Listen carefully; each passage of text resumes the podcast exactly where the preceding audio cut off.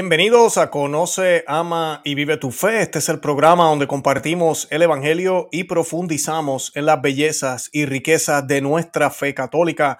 Les habla su amigo y hermano Luis Román y quisiera recordarles que no podemos amar lo que no conocemos y que solo vivimos lo que amamos. Y en el día de hoy tenemos un temazo. Vamos a estar contestando estas preguntas que surgen y las estoy haciendo en el día de hoy porque he visto algunos sacerdotes en medios sociales hablando de cómo Dios es amor y que cómo Dios ama también a Satanás y ama a todas las almas condenadas.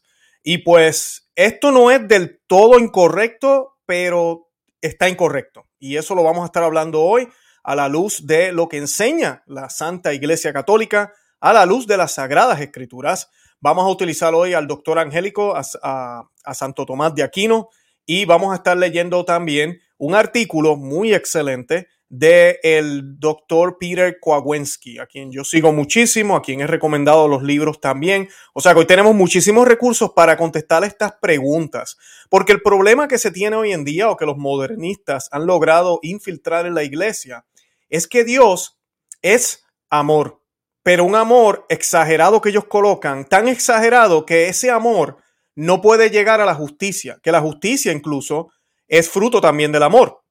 Dale lo que, al, dale lo que le merece a, los que, a la gente, a, sus almas, a los creados. Eh, por amor también a los que han sido fieles. Eh, ser amar en realidad también es corregir. Amar muchas veces es castigar. Amar es prohibir. Amar es limitar. Amar es no es solo permitir, la misericordia y la justicia son, andan de la mano, una con la otra. Pero hoy en día no se nos habla ese otro lado de Dios. Porque la pregunta también que quiero hacer hoy, y que muchos de ustedes tal vez saben la respuesta, muchos de ustedes tal vez no la saben. ¿Y Dios puede odiar? ¿Por qué? Porque pensamos que el odio es malo, es contrario al amor. Pero ¿existirá un odio justificado? Un odio que de verdad debería, hay cosas que deberíamos odiar por el amor que tenemos a la bondad y a la voluntad de Dios.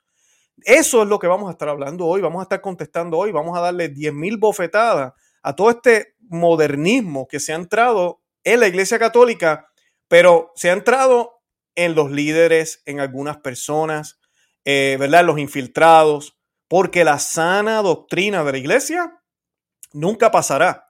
No pasará porque es promesa de Cristo, porque Cristo fundó la Iglesia Católica y por ende todas sus doctrinas, todas sus enseñanzas jamás pasarán.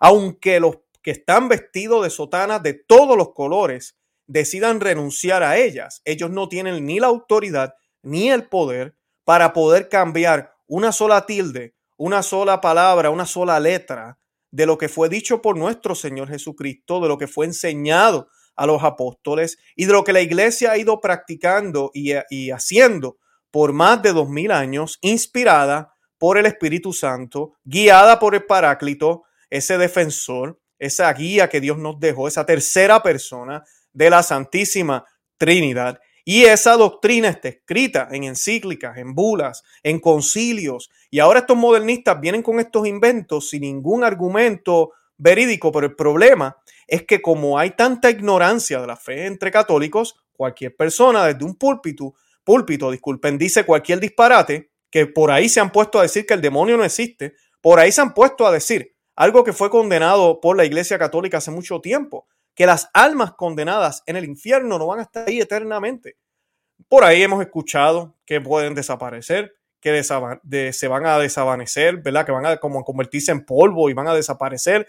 Eh, hemos escuchado también que en algún momento nosotros esperamos y tenemos la esperanza que en algún momento, aunque no está descrito en la Biblia ni ha sido revelado por la segunda persona de la Santísima Trinidad, nuestro Señor Jesucristo, pero que en algún momento esas almas también se van a salvar, porque así de extensa es la misericordia de Dios.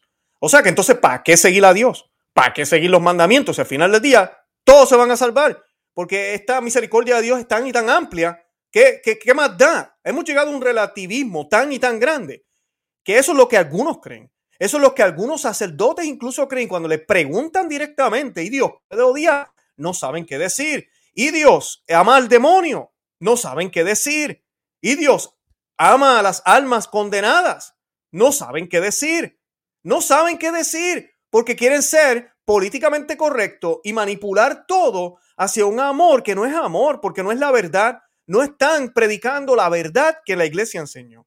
Y de eso vamos a estar hablando hoy porque lo bonito de ver cómo es la justicia divina de Dios, cuando entendemos lo que se llama, la iglesia le llama la ira justa, también hay un odio que debemos tenerle a cosas que no son buenas, todo ese tipo de cosas, descubrimos realmente lo que es amor.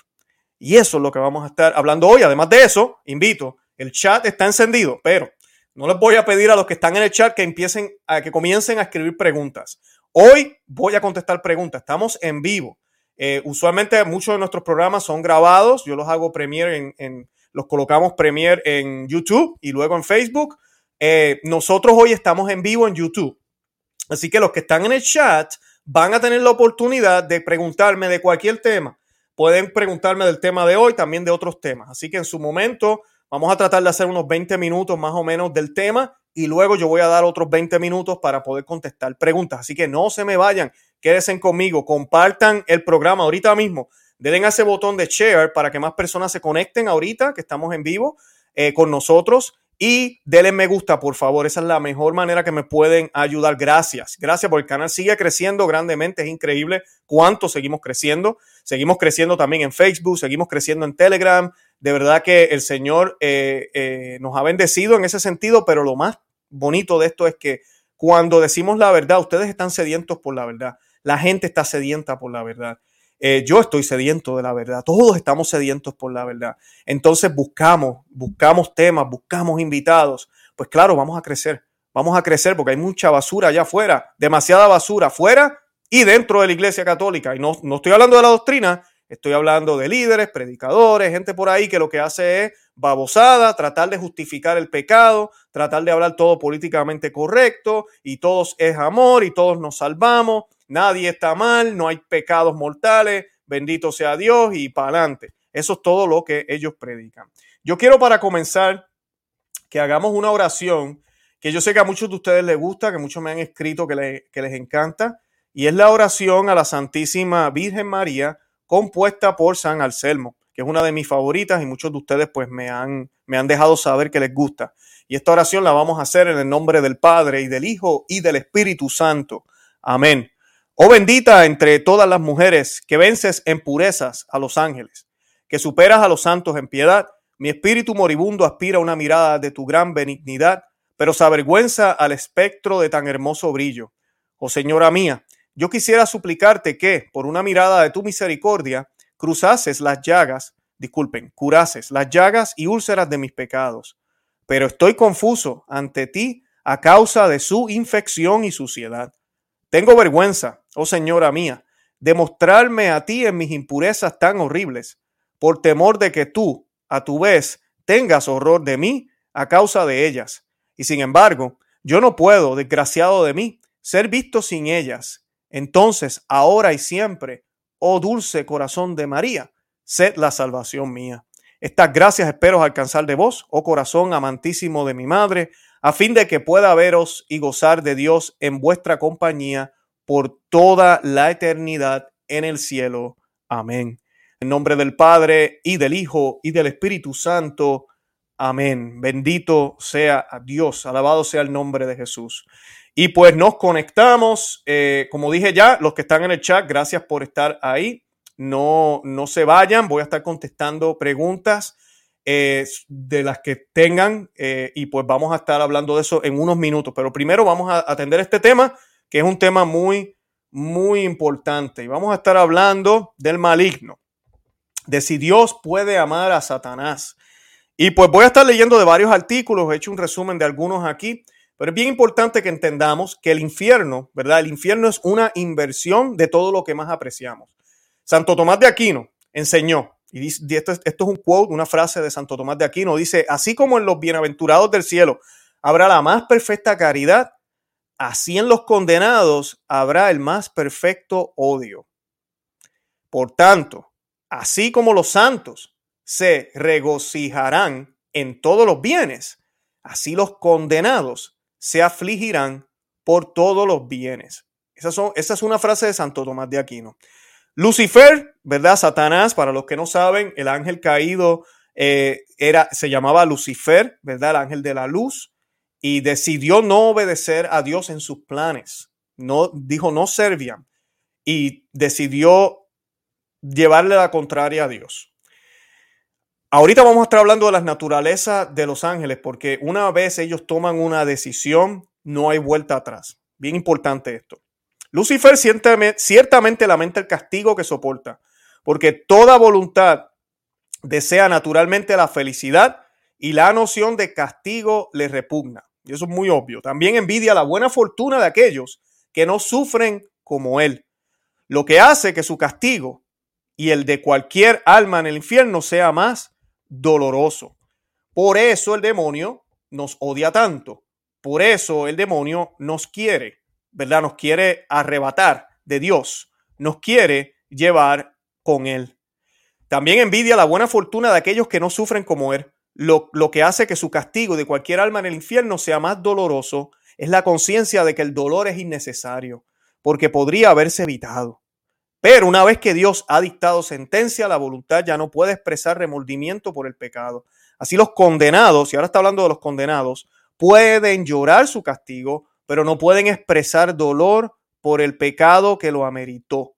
Y muchos místicos dicen que las almas en el infierno van a sentir aún más dolor porque van a tener plena conciencia, conciencia que no tenemos ahorita, tú y yo. Pero si somos salvados, vamos a tener plena conciencia. Y si somos condenados, también. Entonces vamos a poder tener plena claridad de todo lo que hicimos y de todo de lo que dejamos de hacer.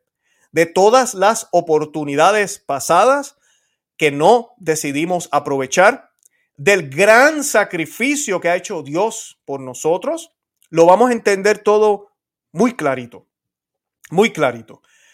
Pero ya las decisiones fueron hechas. Nuestra vida ya fue vivida. Nuestra vida aquí en la tierra ya, ya fue vivida. Lo que hicimos aquí, ya luego de esta vida, no puede ser cambiado. No puede ser cambiado. Por eso escuchamos a buenos predicadores, teólogos y sacerdotes cuando nos dicen que la misericordia termina aquí en la tierra. Y a veces suena como que, oh, espérate un momento, tú estás queriéndome decir que Dios es bueno acá, pero allá tenemos un, dictador que nos va a, a, condenar. No, no es eso.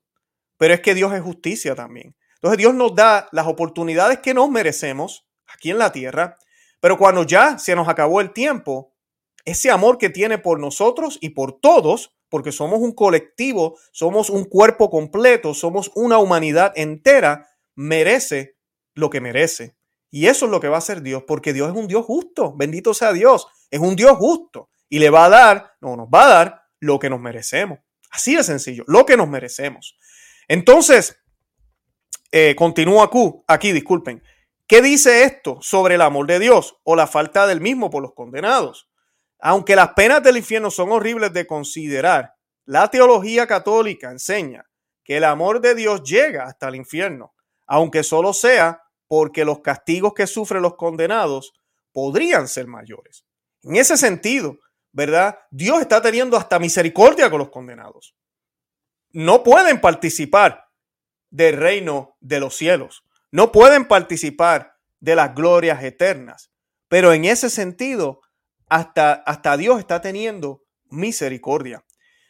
Contestando a la pregunta si Dios ama a todas sus criaturas, ¿verdad? No amará a Satanás, ¿verdad? La respuesta es la siguiente. Satanás fue un ángel caído que eligió alejarse de Dios, como ya les mencioné. Cuando Dios creó, Dios creó los ángeles, los creó buenos y les dio el libre albedrío para elegir amarlo o alejarse de él. Debido a la naturaleza puramente espiritual y a un grado de intelecto inmensamente mayor que el nuestro, la elección de los ángeles fue una elección irrevocable para Dios y para sí mismos, porque ellos sabían muy bien las consecuencias, ellos sabían y entendían todas las posibilidades. No eran dioses o no son dioses, pero tienen un intelecto aún mayor. Y si como quiera eligen alejarse de Dios, esa decisión no la van a cambiar, Fue una decisión que supieron, que entendieron, que, que, tenían pleno conocimiento de lo que estaban haciendo y como quiera lo decidieron hacer. Así, ese es el intelecto de los ángeles. Yo les recomiendo y les, invito a que vayan a, mi, a la biblioteca de nuestro canal. Pueden colocar el nombre Julio Loredo, Julio Loredo de la TFP, Julio Loredo y Luis Román. En Google lo pueden ponerlo en YouTube, en el bar, pongan Julio Loredo y Luis Román. Nosotros hemos hecho alrededor de tres programas sobre los ángeles, los demonios, y él toca este tema eh, mucho más profundo, lo toca más, con más explicación. Yo no voy a entrar en tanto detalle, pero los invito a que vayan y busquen esos programas si no los han visto, y creo que les va a encantar.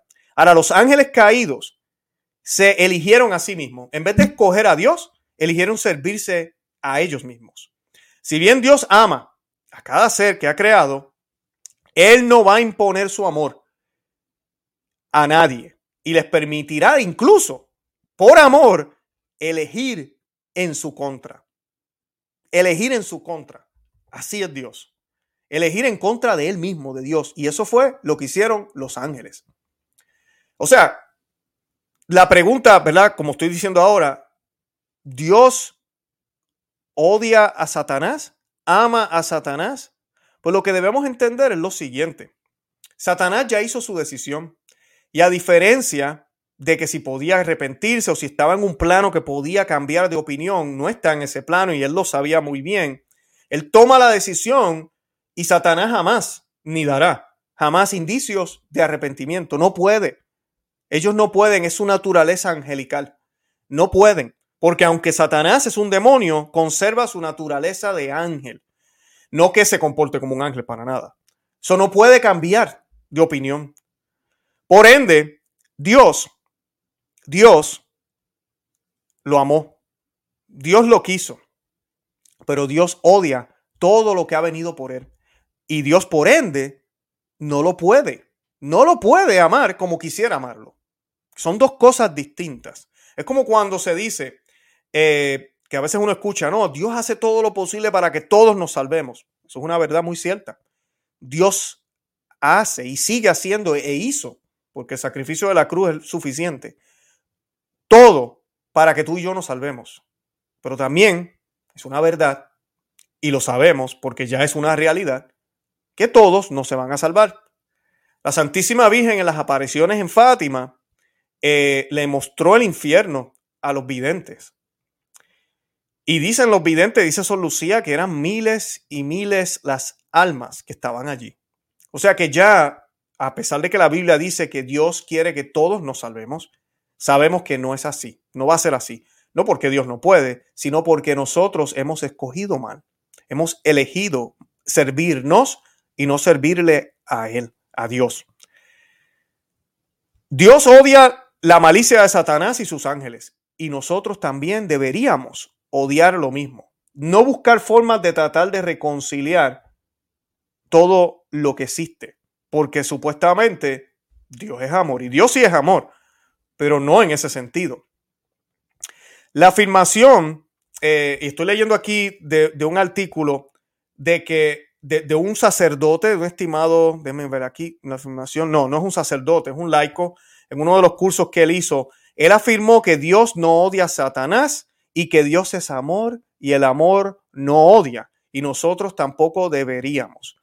Y aquí hay un sentido, como mencioné al programa, al principio del programa, hay un sentido en el que estas afirmaciones son verdaderas, pero podrían ser engañosas. Santo Tomás de Aquino trató esta cuestión del odio de Dios por el mal con consumada habilidad. Muy buena habilidad siempre que ha tenido Santo Tomás de Aquino, el doctor Angélico. Él dijo que Dios no odia la naturaleza o el ser de nada, de lo que ha hecho. O sea, él no odia nada de lo que él ha hecho o ha creado. Ama todas las cosas que son y no aborrece nada de lo que ha hecho. Eso está en Sabiduría 11:25. Pero él odia la malicia de la voluntad del pecador, por la cual el pecador actúa contra él, como lo atestiguan muchos otros versículos de la, de la Escritura. Por ejemplo, dice en, en el Salmo 5, Salmo número 5, del 5 al 6. El jactancioso no puede estar delante de tus ojos. Odias a todos los malhechores. Está hablando de Dios. Tú destruyes a los que hablan mentiras. El Señor aborrece a los hombres sanguinarios y engañadores. Esas son las palabras de este salmo. Y déjenme recordarle algo. Usted puede, y no debería, porque Santo Tomás de Aquino es muy aceptado en la doctrina católica, pero usted puede decir, yo no le creo a Santo Tomás de Aquino, no me gusta su estilo. Santo Tomás de Aquino, para que sepan, Concilio de Trento, eh, de los documentos que se utilizaron, las Sagradas Escrituras, los concilios anteriores y los documentos de Santo Tomás de Aquino, para dejarle saber lo importante que es Santo Tomás de Aquino en la doctrina católica. Pero diga usted, mira, no, no quiero hacerle caso a Santo Tomás de Aquino. a la Biblia. Salmo número 5, versículos del 5 al 6. Dice él, dice el Salmo, hablando de Dios, que odia a todos los malhechores. O sea que Dios puede odiar. Mucha gente por ahí nos dice, no, Dios no puede odiar. ¿Cómo te vas a poner a pensar una cosa así? Dios no puede odiar. Claro que odia por el daño que le que hacen a lo bueno que existe. Tiene que odiar eso. Ahora es un odio perfecto, un odio justo, no es un odio de querer destruir, no es un odio de venganza. Bien diferente, bien distinto, porque Dios es perfecto. Pero es ese odio que incluso tú y yo tenemos que tener hacia las cosas malas. Yo no puedo amar el pecado, yo no puedo amar los vicios, yo tengo que odiarlos. Odiarlos, claro que sí, odiarlos. ¿Y por qué los odio? Porque contradicen lo que más amo. ¿Por qué odio el pecado? Porque me aleja de lo que merece ser amado. Porque contradice a lo que más amo, a lo que realmente importa. Y dice la Biblia, infalible, aquí no hay negociaciones, nadie puede decirme ahora, ah, pues que ese salmo, ese salmo lo escribieron hace tanto tiempo, hace dos mil años, mil y pico de años, eh, hay que evaluar esos textos. Hay que darle una interpretación nueva. Bueno, pues bienvenido modernista. Te has convertido en un modernista si tienes esos pensamientos. Eso es el modernismo que tanto denunció el Papa San Pío X, que tanto denunciaron el Papa León XIII y otros papas, que tanto denunciaron grandes teólogos. El tratar de reinterpretar lo que ya fue interpretado. Ya fue interpretado. Aquí no hay que inventar la rueda otra vez. Las explicaciones de cada texto ya las tenemos. Y no busquemos en los protestantes y en otros medios, incluso en historiadores, para tratar de cambiarle el mensaje y la lógica y las definiciones y las enseñanzas de lo que la Santa Iglesia Católica nos ha predicado por dos mil años. Es el colmo. Es el colmo lo que estamos viviendo ahora. Y vemos sacerdotes y vemos gente, no, que tal estudio, que el hebreo, que yo no sé qué. Tengamos cuidado. Es bonito y chévere descubrir algunos detalles que no afecten el mensaje, que no dañen lo que siempre se enseñó. Eh, no hay ningún problema con eso. Pero de ahí a empezar a decir, oh, es que la iglesia tenía un tono distinto antes. Como escuchábamos los otros días en el Canal 13 en Puerto Rico, habían unos sacerdotes en un programa muy reciente tratando de hablar de la homosexualidad y metieron la pata, pero bien metía, pero bien metía, porque han caído en el modernismo y tal vez no lo saben, o tal vez sí lo saben. Y tratan de decir y atacar a la iglesia, porque eso es lo que hacen. Hombres con collar, sacerdotes. No, que es que la iglesia tenía esta manera de hacerlo antes y, eso fue un error. ¿Cómo es posible? ¿Cómo es posible? ¿O es que la iglesia se enfatizaba demasiado en esto y ahora tenemos que también mirar este otro grupo que de la noche a la mañana ahora sí son aceptados? Aceptados su conducta porque todos merecemos ser amados como hijos, como seres humanos, criaturas de Dios, y si somos bautizados como hijos de Dios, sin importar la tendencia y el pecado que tengamos, definitivamente que sí. Pero de ahí a decir que la misericordia de Dios se extiende, no importa lo que tú hagas, no importa que vivas en fornicación, no importa que vivas con una persona del mismo sexo, no importa que tengas vicio, no importa que veas una cosa, que hagas la otra, caemos en lo que estoy hablando ahora. Dios no puede odiar nada, todo es permitido, bailemos, y ya todos felices. Ese no es el cristianismo verdadero. Y estamos escuchando esto de sacerdotes católicos, apostatando, porque eso es lo que están haciendo sin darse cuenta. Están apostatando. Y el Salmo 5 está hablando muy claro que Dios odia, odia a todos los malhechores, dice el Salmo. Dice que Él, Dios, Salmo 5 de 5 al 6, destruye a los que hablan mentira, el Señor aborrece a los hombres sanguinarios y engañadores. Ni siquiera está hablando del pecado, como a veces se nos dice. No, Dios odia el pecado, pero ama al pecador. Cuidado con esas palabras. Sí es cierto, porque hay misericordia y puede haber arrepentimiento del pecador en su momento, que ojalá lo consiga. En ese sentido, sí, ese amor no se extiende, no se extingue, disculpen. Pero mientras tanto esa persona peque, esa persona no puede recibir el amor que Dios quisiera darle y por ende, pues recibe el desprecio, recibe el rechazo, no está cobijado con Dios, no porque Dios así lo quiera, pero es que no le queda de otra. Él hizo su elección y la sigue haciendo cada segundo que Dios le sigue permitiendo vivir, que es una oportunidad para que se arrepienta y no la aprovecha. Dice el Salmo número 31, voy para allá. Más adelante, otro salmo. ¿Quieren Biblia? Aquí está la Biblia.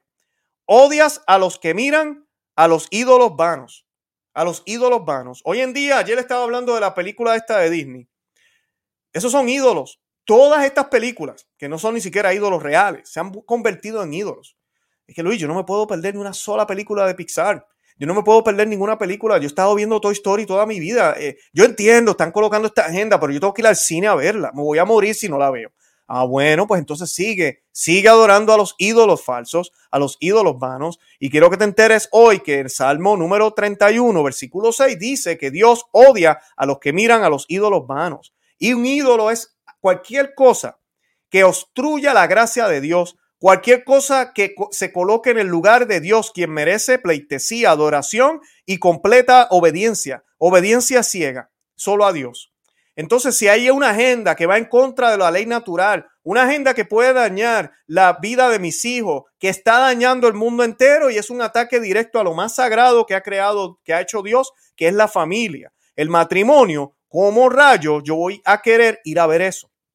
Tengo un ídolo. Si así de tan fuerte yo siento que tengo que ir y tener esa plataforma, la que sea, Netflix o lo que sea, que tengo que ver este tipo de contenido, porque si no, no estoy en nada. Dice el Salmo que Dios los odia. Las verdades de Apocalipsis, y continúo aquí con el artículo, ya estoy leyendo del doctor uh, Pire Kowalski, las verdades de Apocalipsis están destinadas a iluminar nuestras mentes y formar nuestros corazones día tras día. Solía ser el caso que el salteiro entero, ¿verdad? El rosario, era recitado cada semana por el clero y los religiosos, una práctica seguida desde la antigüedad. Quien rezaba el salteiro habría rezado necesariamente el célebre Salmo 138. Y el, el salteiro también era una, una uh, disculpen porque dije rosario, pero el salteiro eran los 150 salmos. Por eso estaba mencionando aquí los salmos. El Salmo 138, en algunas Biblias 139, de 21 al 22, tantas veces comentado por los padres y doctores de la iglesia y tan pertinente el tema que nos ocupa. Dice la pregunta, no aborrezco a los que te aborrecen, oh Señor, y no aborrezco a los que se levantan contra ti. Los odio con odio perfecto, los considero mis enemigos. Escuchen esas palabras, son fuertes, son fuertes. Pero esta es la Sagrada Escritura. Estos son los versículos, y ya mismito vamos a hablar de ese tema, que no se leen en la Santa Misa. Los sacaron del, del misal moderno. Hace 150 años el Papa Pablo VI eliminó de la oración de la iglesia versículos difíciles como los anteriores. Si los católicos todavía tuvieran estas palabras inspiradas por Dios en sus labios, una vez a la semana no menos, no se sentirían obligados a buscar la verdad que contienen. Así es como se desarrolla la teología católica, luchando con verdades desafiantes, no huyendo de ellas o endulzándolas. Estamos destinados a poder rezar este versículo, rezarlo con entendimiento, con conformidad a la santa voluntad de Dios. Entonces, ¿qué significa la palabra infalible de Dios que diga, tú aborreces a todos los malhechores y yo los aborrezco con un odio perfecto, ¿verdad? Como dice la Biblia y habla incluso del, del, del salmista. Como partes existentes del universo de los seres, los condenados son amados por Dios. Escuchen bien, causa primera y propia del ser. La voluntad antecedente de Dios de salvar a todas las criaturas intelectuales es eterna. Y así también ama a las personas de los condenados. Escuchen bien eso. Por eso yo decía que cuando escuchamos por ahí, no, pero Dios también ama a esas almas. En ese sentido sí las ama, las, ama, las almas de los condenados. Las ama en ese sentido. Pero la voluntad consecuente de Dios mira al ángel, ahora está hablando del demonio o de los demonios, ángeles que decidieron desobedecer a Dios, decidieron hacer su voluntad y no la voluntad de Dios, su propia voluntad, y almas en, la misma forma, ¿verdad? consecuente de Dios mira, él mira al, ángel o a los ángeles y a las almas en su identidad determinada o particular, como justo o injusto y por lo tanto como realmente merecedor y disfrutador de la visión beatífica o no. Si merece o no merece lo que otros están obteniendo. Dios ama la naturaleza, el ser y las personas de los condenados, pero odia la malicia de los condenados. Los ama y los odia en diferentes aspectos.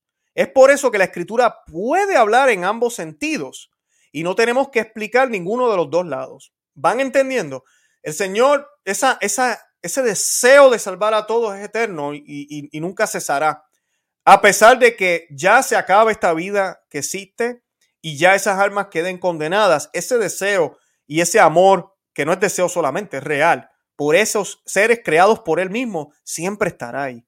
Pero también habrá un odio perfecto por esas almas que lo rechazaron, que le hicieron daño a muchos, que llevaron a otros a la perdición. Tiene que haberlo. Pero es un odio perfecto, no un odio de venganza ni un odio de destrucción, porque incluso, como decíamos ahorita, y también Santo Tomás de Aquino hablaba de esto, el hecho de que existan por la eternidad en el infierno es misericordia. Y muchos te dirán, no, pero eso es dolor y pena. Bueno, eh, siguen existiendo, siguen existiendo. En el infierno, sí, con muchísimo dolor. Y quisiera, y, no quieren salirse de ahí, ese es el problema. Esas almas están y tan arraigadas al pecado que no quieren salirse de ahí. Es sobre todo sobre la base de la voluntad, y continúo leyendo, que un hombre o un ángel se llama bueno o malo. Cuando digo de alguien que es buen hombre, no quiero decir que sea una entidad metafísicamente buena o un ejemplo estándar de la, de la especie Homo sapiens. Quiero decir que es moralmente bueno o justo. Estamos hablando ya del ser como tal, que contiene una naturaleza que sí, es buena siempre y que fue creada por amor a Dios. Pero cuando decimos que que, Pedro es bueno, que, Tito es bueno, que, María, Ángela, la, persona que sea Rosa, es buena, no estamos hablando de que el cuerpo es excelente o que su especie ha sido mejorada, sino de las actitudes. Cuando digo él es un hombre malvado, no quiero decir que su existencia o personalidad sea mala, sino que es un pecador. Dado que el bien es objeto del amor y el mal del odio, se sigue que una persona buena, humana o angélica, es amada por Dios y una persona mala, odia, eh, mala odiada en cuanto a su justicia o falta de ella. Es, que hace todo el sentido. Vuelvo otra vez. Dado que el bien es objeto del amor y el mal del odio, se sigue que una persona buena, humana o angélica es amada por Dios y una persona mala, odiada, en cuanto a su justicia o falta de ella. Porque Dios es justo y no puede darle algo a alguien que no se lo merece. Entonces, ¿qué clase de Dios tendríamos nosotros? No se puede. Pero es por el estado de la voluntad que cualquiera merece, con la gracia de Dios, el cielo o el infierno. Por lo tanto, los que están en el infierno, ya sea un ángel que cayó después de su creación o un hombre que muere sin la gracia santificante, son odiados por Dios precisamente en el sentido en que merecen estar en el infierno como un castigo justo por su pecado. Vuelvo a lo mismo, no es este odio vengador, no es este odio de mostrar yo soy el mejor, no, no. Es que eso es lo que merecen. Y esa es la, justicia de Dios. Bendito sea Dios. En la cita con la que comenzamos este artículo que estoy leyendo, el amor, ¿verdad? El, supuesto, esta persona que hizo el, este seminario, este retiro, que él dijo que el amor no odia, Santo Tomás de Aquino no está de acuerdo con esta realidad. El amor y solo el amor odia. El amor ordenado conduce a un odio virtuoso, dice Santo Tomás de Aquino mientras que el amor propio desordenado conduce a un odio vicioso. El amor odia la imperfección, el mal, porque quiere el bien de las criaturas, del cual el mal es la privación. Es nuestro mismo amor por la bondad de Dios y la bondad de las criaturas que Él ha hecho lo que motiva nuestro odio por su imperfección, es decir, su maldad. Quien no odia lo malo, tampoco ama lo bueno. Wow, voy a repetir eso. Quien no odia lo malo, tampoco ama lo bueno. Lo último, y con esto termino, ya mismo voy a empezar a contestar preguntas que queremos y, quiero decir para alguien en nuestra actitud más importante hacia, hacia él, para un hombre en camino al cielo.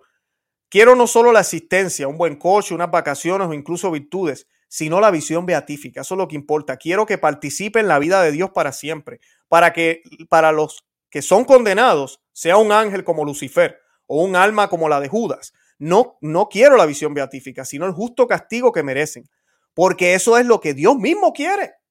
Y nosotros debemos conformar nuestra voluntad a la suya. es bien importante eso. Por eso nosotros debemos imitar a Dios. Decir que Dios ama estas personas que deciden rechazarlo, que los puede amar igual, que pueden, él, él, desea y quiere que se salven si están aquí todavía en la tierra. Pero ya cuando están condenados, ya hicieron su elección, el decir eso es una contradicción porque tú y yo estamos llamados a amar, a seguir el ejemplo de Dios y amar lo que debe ser amado. Imagínense que Dios amara a Lucifer, pues entonces yo puedo tener una imagen de Lucifer en mi casa, de Satanás, y amarlo. Este es el relativismo que los modernistas nos, nos quieren imponer sin darse cuenta. Todo para que suene bonito. Porque Dios no puede hacer juicios. Dios no puede dictar una sentencia, Dios no puede castigar, Dios no puede odiar, a Dios no le parece nada malo, Dios es todo bien, Dios es casi, casi, yo lo he dicho aquí varias veces, un teddy bear, un osito de peluche que me acompaña siempre, que me apoya, que me da compañía y ya. Eh, de eso han hecho Dios, ellos han hecho un Dios. Por eso a veces cuando uno habla con estos modernistas te dicen, pero es que mi Dios, exacto, tu Dios, no es el Dios de la Iglesia Católica, no es el Dios de la Biblia, es tu Dios, que tú te inventaste, esa deidad que tú te inventaste, que hace lo que te da, que, que, es como un genio, que te concede los, los, deseos que tú quieres y hace lo que tú le digas. Y que tú no le debes ni, nada. Y que simplemente mira lo del corazón y no se deja llevar por lo que tú haces con tu, con tu cuerpo, lo cual contradice las escrituras. En el cielo, los ángeles benditos y las almas se regocijan en los juicios justos y misericordiosos de Dios, que incluyen no solo la salvación de los justos, sino también la condenación de los impíos. La falta de comprensión de lo anterior conduce a otro error común. Así es como lo expresa el estimado, eh, este estimado católico que está en error, que dice la justicia eh, requiere, eh, disculpen, no, así lo, expresan algunos teólogos. La, la justicia requiere que Dios reconozca la disposición final de una persona, angélica o humana. Algunos se les permite con justicia vivir, separados del reino de Dios en un universo paralelo infernal. Esa es su elección permanente. El lenguaje que aquí se sugiere que Dios no envía positivamente a los demonios, almas malvadas al infierno, sino que ellos mismos se envían allí al rechazar su amor, ¿verdad? Ellos lo eligen, Él no. No desea positivamente su castigo, sino que lo permite podemos ver cómo esta idea se deriva, escuchen bien, directamente de negar que Dios ama a los justos en su justicia y odia a los impíos en su maldad. La idea, esta idea, yo la he escuchado inclusive de predicadores muy conocidos. La idea es una verdad parcial, no la verdad total. Los demonios y las almas están con, ciertamente en el infierno por su abuso de libre albedrío, pero no es menos cierto que Dios quiere activamente su castigo. No podemos decir que, ah, no, ellas eligieron y Dios está ahí como, volvemos al teddy bear, al peluche, mirando cómo se condenan y pues ellos eligieron. Yo estaba aquí esperando y no me hicieron caso. No, Dios es juez. Dios va a hacer un juicio y nos va a pedir cuentas por cada cosa que hicimos y va a haber una sentencia. Eso nos dice la Sagrada Escritura. El propio Jesús dice eso, que va, se va a separar los corderos, ¿verdad? De, de, de, los cabros y se van a dividir ¿verdad? Izquierda, derecha, esa em, analogía que Jesús utiliza. Hay una acción por parte de Dios para decidir quién va para un lado y quién va para el otro. No es solo el hecho de que el alma haya rechazado a Dios, automáticamente se va por allá y Dios no realmente no está haciendo nada. Es esa idea de que Dios no puede castigar, sí puede castigar. Al igual que bendice, también castiga. Al igual que nos da, también nos quita. Al igual que, que, que nos, que nos aconseja, también nos jala las orejas. Todo eso es cierto. Dios es la primera causa de toda realidad, dice el artículo. Si algún ser existe en cualquier lugar y hace lo que sufre o sufre algo, Él está haciendo que sea y que esté allí y que haga o sufra. Él quiere que así sea, a menos que queramos afirmar que hay algún ser o actividad de la cual Dios no es la causa, lo que implica maniqueísmo o gnosticismo, que mira que hay muchos sacerdotes que parece que son gnósticos.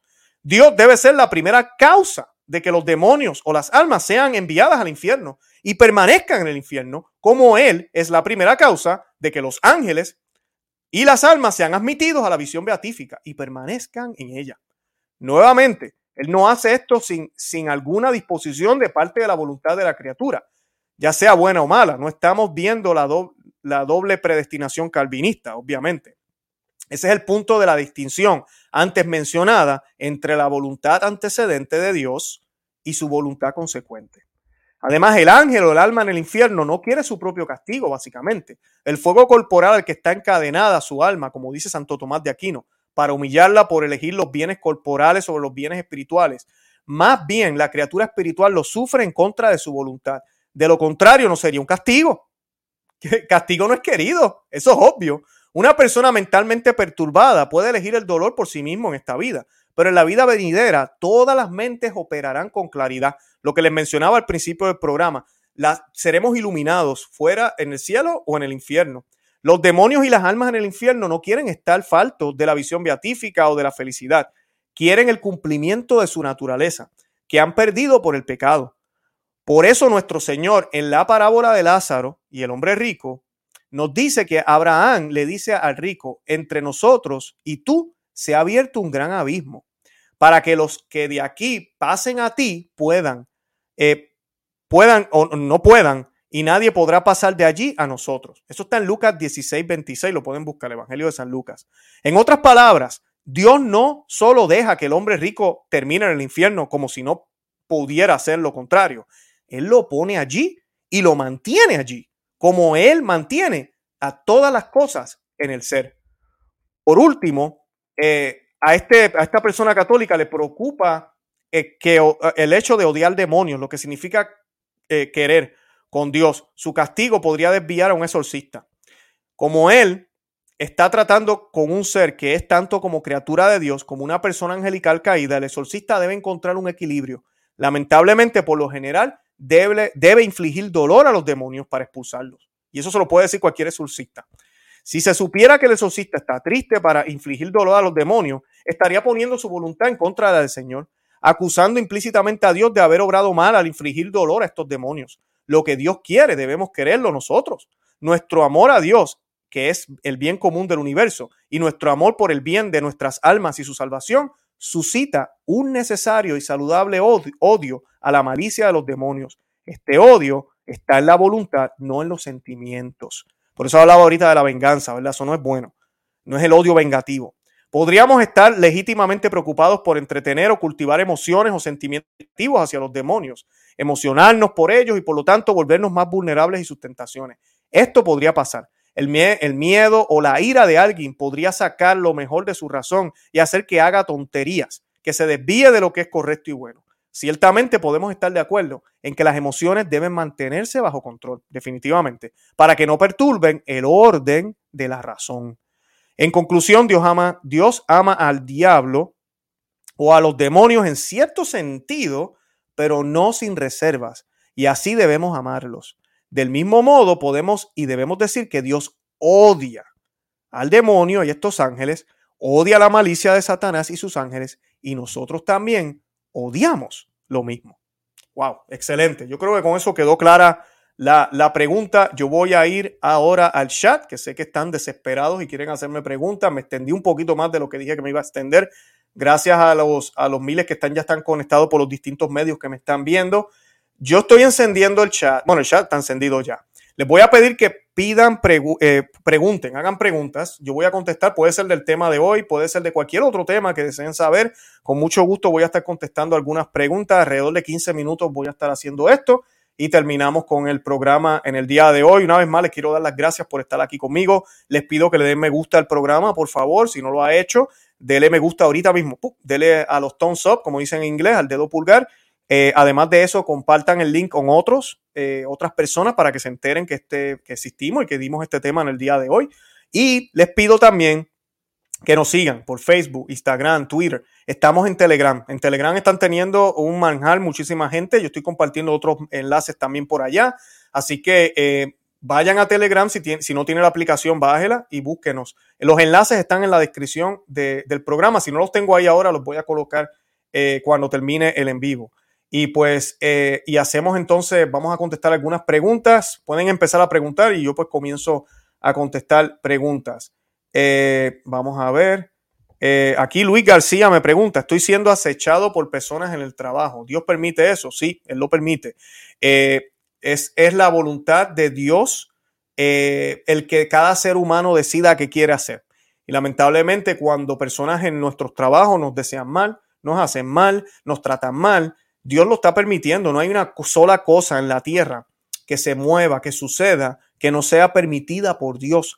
Ahora, lo que debemos entender es que Dios no es un ser que te permite eso, Luis, para que tu vida, eh, qué sé yo, riéndose en el cielo. Mira, dice, mira, Luis, la está pasando mal, Luis García la está pasando mal. Mira, porque eh, estas personas lo están acechando. Al contrario, es una oportunidad inmensa para ejercitar las virtudes. Una oportunidad inmensa. Es una oportunidad inmensa para probar y, ver eh, el, el, el, mostrar ese amor que tienes para ellos y poder mostrar ese testimonio de Cristo. Así que sí, Dios lo permite, claro que sí. Eh, aquí me hicieron una preguntita, hola desde Colombia, ¿qué piensas de series como Lucifer? No, para nada, basura, pura basura. Eh, no vean ese tipo de programa, ah, mucha, eh, ¿cómo se llama esto? Este, sexo, escenas de, desnudas en ese, en ese tipo de serie, por lo que me he enterado, yo no lo he visto, pero lo que he leído en otros blogs, y pues es una forma de promover un Lucifer o un Satanás con este relativismo que estamos viviendo ahora, que, que mira, que chévere y acuérdense que hay muchas ideas satanistas, incluso en la masonería, como si Lucifer está del lado de los hombres. Y hay muchas ideas, incluso hay películas por ahí que han coqueteado con esa idea. Eh, una de ellas es los Transformers, cuando vemos uno de los robots esto, al final dice que va, a ir a donde el creador, a su creador, básicamente a defender a los humanos. Son estas ideas que, que tratan de insertarnos de que realmente el bueno aquí es Satanás. Así que tenemos que tener mucho, mucho cuidado con estas series y con todo ese tipo eh, de cosas. Eh, vamos a ver por aquí. Eh, sí, aquí está, es muy, muy buen punto. No sé si está el comentario completo. En el libro de Job, Dios habla bien de, lo, de dos bestias, de Memón y Leviatán, resaltando su naturaleza. Son dos demonios. Esto es una prueba de que Dios no odia a sus criaturas, pero las condena. Exacto. Y hay un amor eterno, como hablaba ahorita. Hay un, hay, hay un, un, un amor por lo que Él creó, porque todo lo que Él creó es bueno. Pero ese amor no lo puede manifestar porque esas, esas seres, eh, y no que no lo pueda, pero no, no lo hace porque es que no puede. Entonces, por ende, si no los ama en, el otro sentido, entonces los odia. Y es lo que Santo Tomás de Aquino nos dice. Así que solo decir que ama, ama, ama, entonces si nosotros tenemos que seguir eh, nuestro, nuestro, eh, el ejemplo de Dios, imagínense si Dios amara a Satanás, entonces pues tenemos que amar a Satanás. No creo, no creo. Eso contradice toda la doctrina católica. Hermano Luis, un youtuber católico, dice que Judas Iscariote no fue al infierno y que un sacerdote que conoce piensa igual. ¿Qué piensa usted de eso? Sí, yo sí creo que fue condenado al infierno. Bueno, no es dogma, no es dogma de la Iglesia Católica, no estamos obligados a, creer ni una ni la otra. No hay obligación. Y la Iglesia, ¿verdad? Que usted piense una o la otra, en cierto sentido, creo que no te va a llevar más a Dios o menos a Dios. siempre dependiendo de las ideas que tengas conectadas con eso, ¿verdad? si tú piensas que Judas no está en el infierno porque es que Dios no manda a nadie para el infierno, pues sí tienes problemas. pero sí, eh, Dios, yo hice un programa incluso de este tema en mi otro canal, en Perspectiva Católica con Luis Román, lo pueden buscar. Eh, y pues, eh, no, sí, yo soy de los que piensa también que está en el infierno. grandes santos pensaban que estaban en el infierno. entre ellas está Santa Catarina de Siena. hay varios que pensaban, Santo Tomás de Aquino videntes también sé que han pensado que, está, que lo han visto en el infierno. No recuerdo así ahora de mente, pero eh, definitivamente el pecado de él fue muy grave y no tan solo la traición, porque eh, a mí me encanta cuando hablamos de Judas pensar en Pedro también, porque Pedro cometió un pecado horrible también, traicionó a Dios y no lo hizo una sola vez, sino tres veces. Y, pero hubo arrepentimiento, hubo, eh, hubo miedo luego, hubo muchas cosas, pero hubo arrepentimiento y Dios le da la oportunidad cuando le pregunta tres veces si lo ama. ¿verdad? Tres veces, tres, tres veces lo traicionó, tres veces le pregunta si lo ama. En el caso de Judas, Judas hubiese tenido esa oportunidad, pero no la quiso. Además de eso, Judas, y yo lo explico esto en el programa, tuvo oportunidades de no traicionar a Jesús, porque él le, le, dejó saber que sabía. Jesús le dejó saber que sabía en la última cena. Pero Judas, como quiera, fue hizo lo que quería hacer. Pero lo triste de esto es que comete el pecado, se ve un tipo, pareciera un tipo de arrepentimiento cuando devuelve el dinero y todo lo demás, pero no es un arrepentimiento genuino, porque prefiere quitarse la vida antes de, que, de, bregar con el problema. ¿Que, ¿Qué tenía que hacer? Pues ir a donde, a donde los apóstoles, ir a donde eh, ellos y pedir perdón. Claro, en este momento ellos no sabían que Jesús iba a resucitar, pero pedir perdón y no lo hizo. No pudo, no pudo con el gran pecado. y, y entonces se quita la vida, o sea que comete otro gran pecado. Y pues no es dogma de la iglesia, no voy a decir que hay que creer que está en el infierno, pero definitivamente hay muchísimos argumentos y son mucho más fuertes para pensar que, no está en el cielo. Y por algo la iglesia católica, ni, ni, en el purgatorio mucho menos, eh, no tiene a San Judas Iscariote, no existe. Por algo es, ¿no? Dos mil años y eso no ha pasado, por algo es. Eh, vamos a ver. Dice aquí, ahora resulta que la homosexualidad está bien y la iglesia está mal. Así mismo es, así va el mundo. Y la iglesia parece que se está como adaptando a esto, no la iglesia, los líderes, para ser eh, políticamente correctos, lamentablemente. Eh, van bien rápido las preguntas, disculpen, déjame ver aquí. Eh, bueno, esto es un comentario, pero quiero compartirlo porque si es muy cierto, por favor, aléjense de este tipo de contenido. Gracias, Jorge, por el comentario. Definitivamente, eh, no deberíamos estar viendo ninguna de esas series. Eh, vamos a ver acá. Eh, sí, aquí por ejemplo, mira, Mari Castro hace un comentario aquí muy bueno, muy impactante y hermoso el diálogo final entre Dios y su siervo donde Dios desafía Job, así mismo es. Y porque Dios quiere lo mejor para nosotros, pero mira, el obtener lo mejor para nosotros a veces es, es realmente fuerte, pero Él no da cruz que no podamos cargar. Así que eh, bien, bien importante. Yo he hablado de esto en el programa. ¿Qué piensas del sínodo que se está llevando a cabo para a la iglesia para el 2023? ¿Qué resultados crees que surjan? Eh, esto no pinta bien. Eh, lo menos que hay es unidad. Hay mucha diversidad de ideas. Pero sí yo creo, y esta es mi opinión, yo no soy infalible ni, nada de eso, ni soy simplemente un laico católico, ¿verdad? Que se dedica a hacer estas cosas aquí en la internet. Pero yo creo que ya ellos tienen el documento preparado, ya ellos saben lo que van a decir y van a decir que la mayoría de la gente pidió esto y lamentablemente todo eso es mal, eh, no está bien. La iglesia debe ser una pirámide, la jerarquía es la que nos debe guiar y esa pirámide apunta a Dios. Ellos deben ser obedientes a Dios primero, a Cristo. El vicario de Cristo, que es el Papa, no significa que él está en el lugar de Cristo, él representa a Cristo, él está en el lugar de Cristo humanamente, porque Cristo se fue al cielo, pero él no es Cristo, él no tiene la autoridad de imponer nuevas ideas. Y así sucesivamente esto aplica no solo a él, aplica a los papas, a, mí, a los obispos, a los cardenales. Y esta, este sínodo pareciera que eso es lo que están buscando, cambiar toda esta jerarquía, tratar de incorporar incluso protestantes y otros grupos que nunca fueron acogidos en este tipo de idea. Y suena atractivo, suena bonito, pero no, no, no está bien. Eh, oremos por eso, tenemos que orar por eso y pedirle a Dios que, que nos guíe, que guíe al Papa Francisco eh, que ojalá pues no, no, salgan las cosas que tal vez pensamos que van a surgir. ¿Será verdad que el Papa renunciará? Si ustedes me preguntan a mí, no. Yo no pienso que el Papa va a renunciar. Y déjenme decirle algo, y sé que a muchos le va a molestar lo que voy a decir, pero yo creo que ojalá estén de acuerdo conmigo la gran mayoría. Ojalá no renuncie. No, los papas no deben renunciar. Los papas deben mantenerse en la silla. Es su vocación. Así la estén llevando bien o la estén llevando mal, no sé. Es su vocación. Los papas siempre mueren en la silla. Así debe ser. Eh, de viejos, de enfermos, de lo que sea. Asesinados algunos, ¿verdad? Mártires en el pasado. Eh, no, no queremos dos papas eméritos. Eh, si Benedicto XVI todavía está vivo y el Papa Francisco renunciara, imagínense, dos papas eméritos, un tercer papa, que como pinta la cosa, mm, no creo que vaya a ser muy tradicional el próximo, o muy, muy, ¿verdad? verdaderamente católico, eso no, no creo que venga. Así que, no, de verdad que oremos por la salud del Papa Francisco, oremos para que ojalá reine por muchísimo tiempo y pidámosle a Dios que, mira, sienta cabeza. Yo tengo mucha fe de que aquí puede cambiar el curso en algún momento. Creo que las cosas van a estar bien feas cuando eso suceda, pero creo que el curso puede cambiar. Así que esa, es mi opinión, ¿verdad? Mi humilde opinión. Eh, como dije ya, yo no soy infalible, pero es, es mi opinión. Eh, vamos a ver.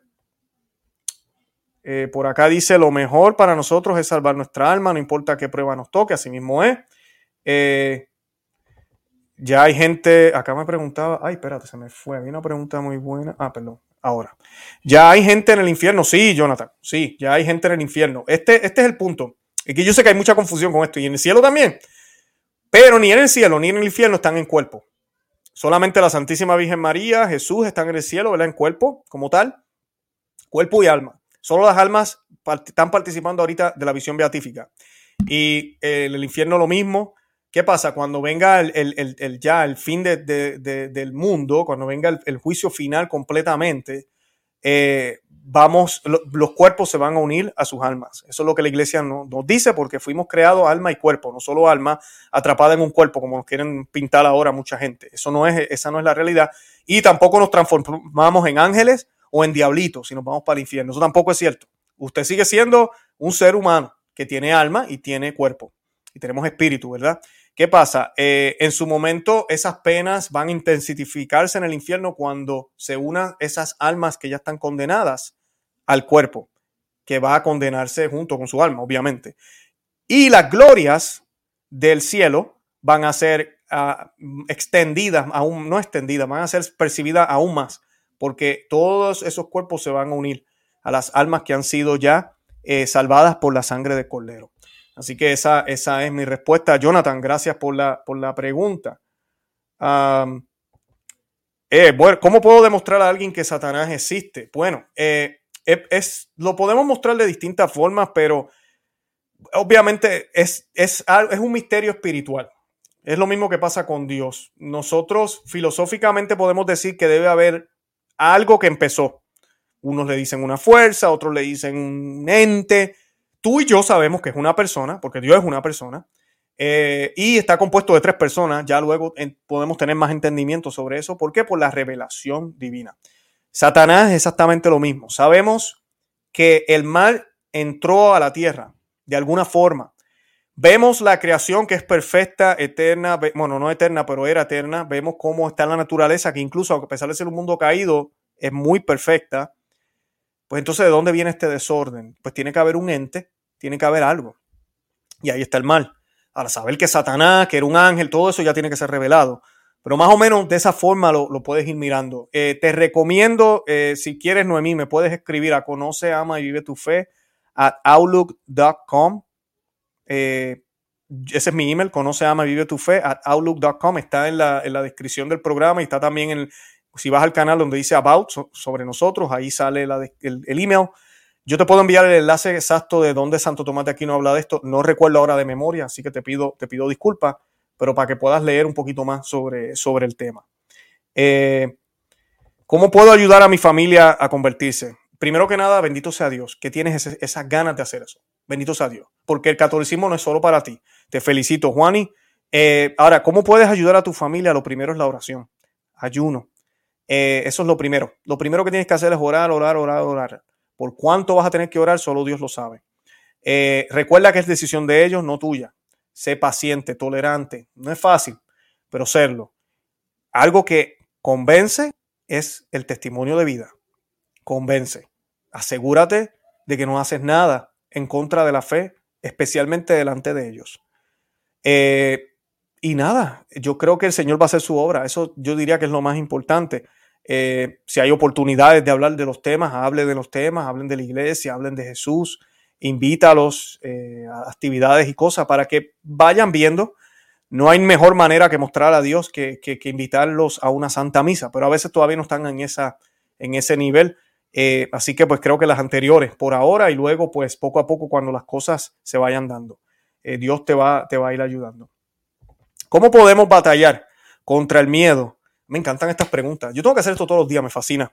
¿Cómo podemos batallar contra el miedo ante el fin de los tiempos para llenarnos más de esperanza ante todo lo que está profetizado?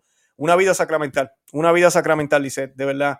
Eh, ustedes me ven aquí y yo sé que la gran mayoría de ustedes no me conocen personalmente, eh, pero los que me conocen personalmente me dicen eh, a veces que si la gente supiera cómo eres tú, si la gente supiera, y no en el mal sentido, es que yo tengo un buen sentido del humor, siempre estoy haciendo chistes, me encanta, eh, soy muy, tengo mucha energía y, sé que en la cámara eso no se nota. Eh, y, y, hablo estos temas, toco la crisis de la iglesia, hablamos de todo lo que está sucediendo.